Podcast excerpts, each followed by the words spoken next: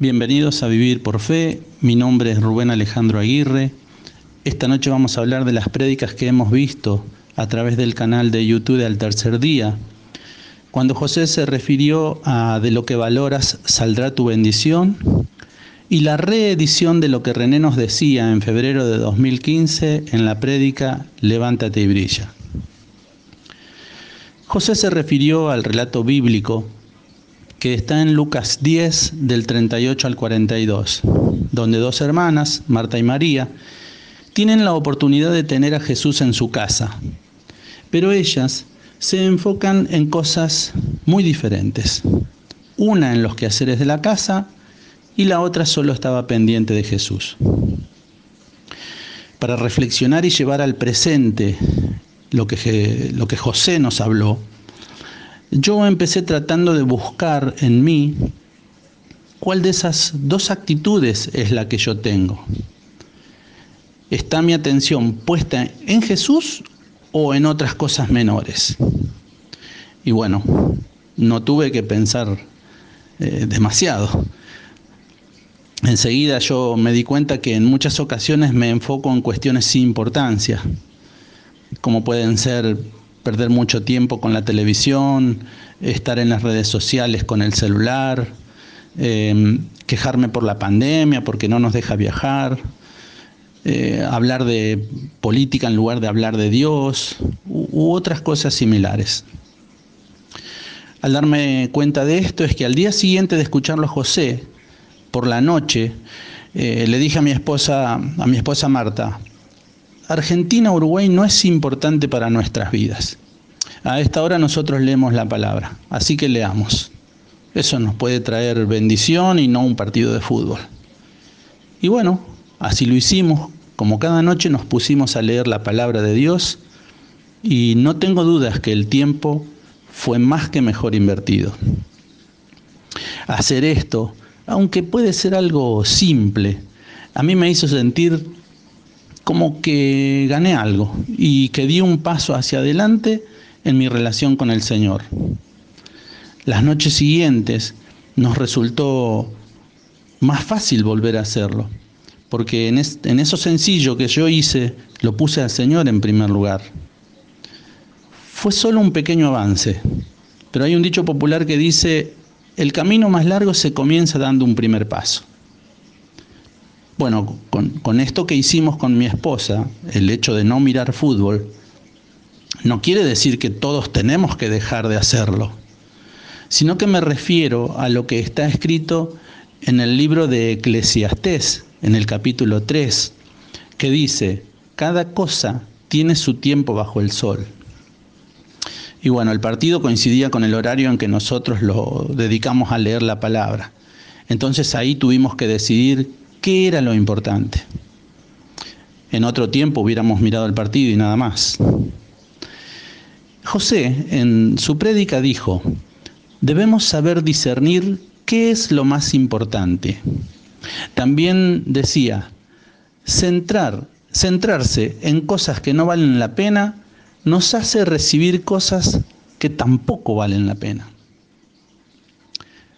Respecto a esto, les leo lo siguiente. Pablo, en Filipenses 1.9, le pide a Dios que el amor de los filipenses crezca más y más, en conocimiento verdadero y discernimiento para todo. Algunas versiones de la Biblia dice, en lugar de discernimiento para todo, dice sensibilidad para todo. Ahora bien, el versículo 10 y 11 de Filipenses, que ahora les leo, dice, Así sabrán discernir lo que más convenga y el día que Cristo se manifieste, los encontrará limpios y sin culpa, colmados del fruto de la justicia que se logra por Jesucristo para gloria y alabanza de Dios. Pasando en limpio este pasaje que les acabo de leer, para mí sería, tenemos que crecer en el conocimiento de Dios. Eso nos va a llevar a saber discernir y cuando llegue el día, Dios nos va a encontrar limpios y sin culpas. Qué bueno, ¿no?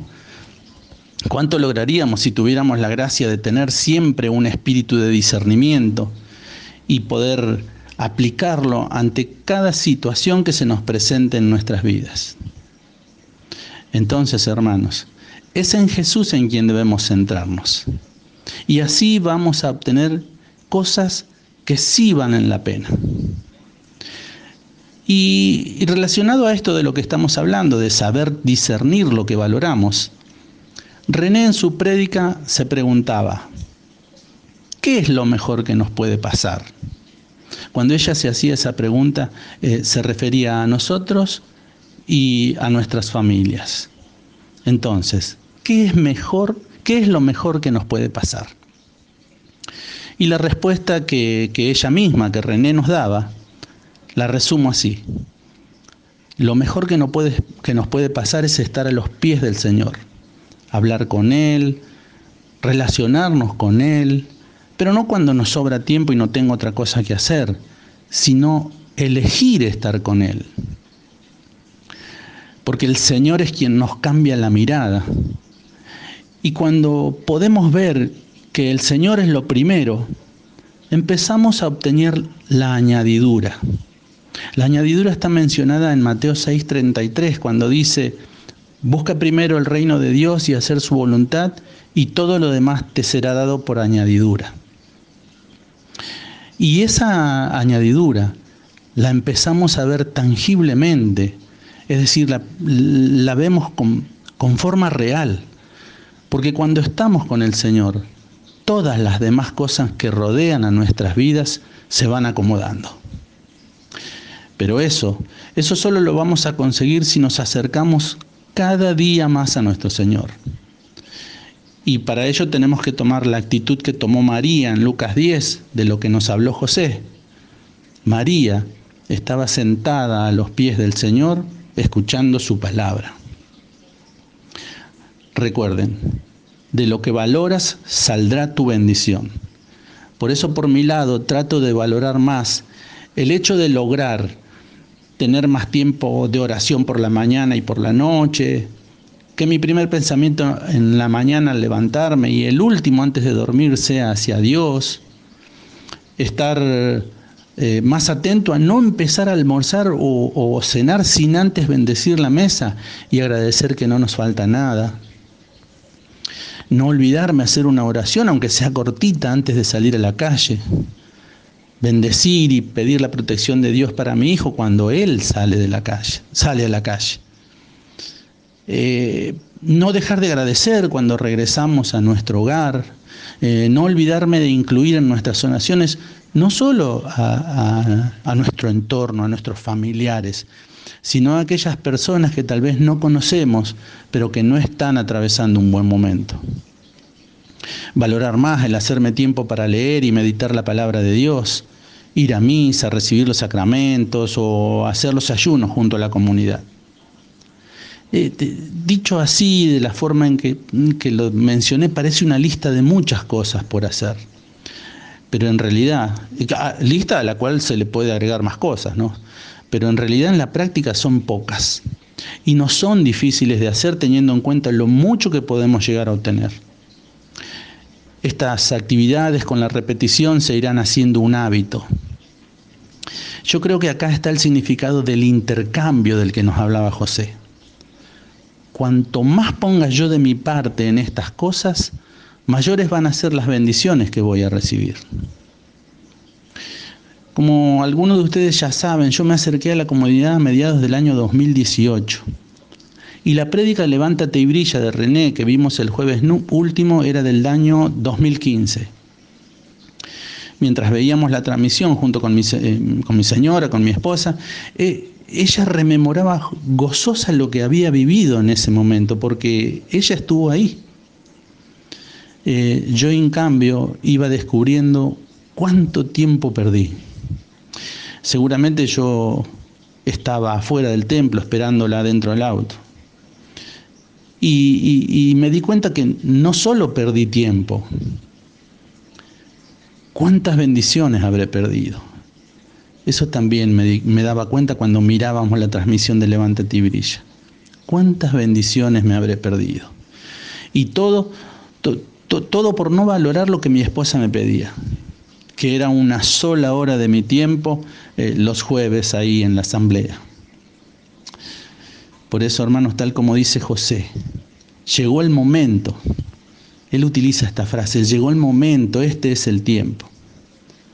Y él se refiere a que este es el tiempo de enfocarnos, eh, de prestar atención en valorar más las cosas que realmente necesitamos en nuestras vidas.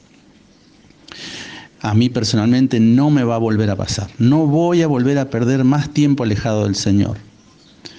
Y ojalá que a ninguno de los que están escuchando les pase y que todos podamos comprender esos que nos dicen bastante seguido que no existe ningún problema que Dios no pueda resolver.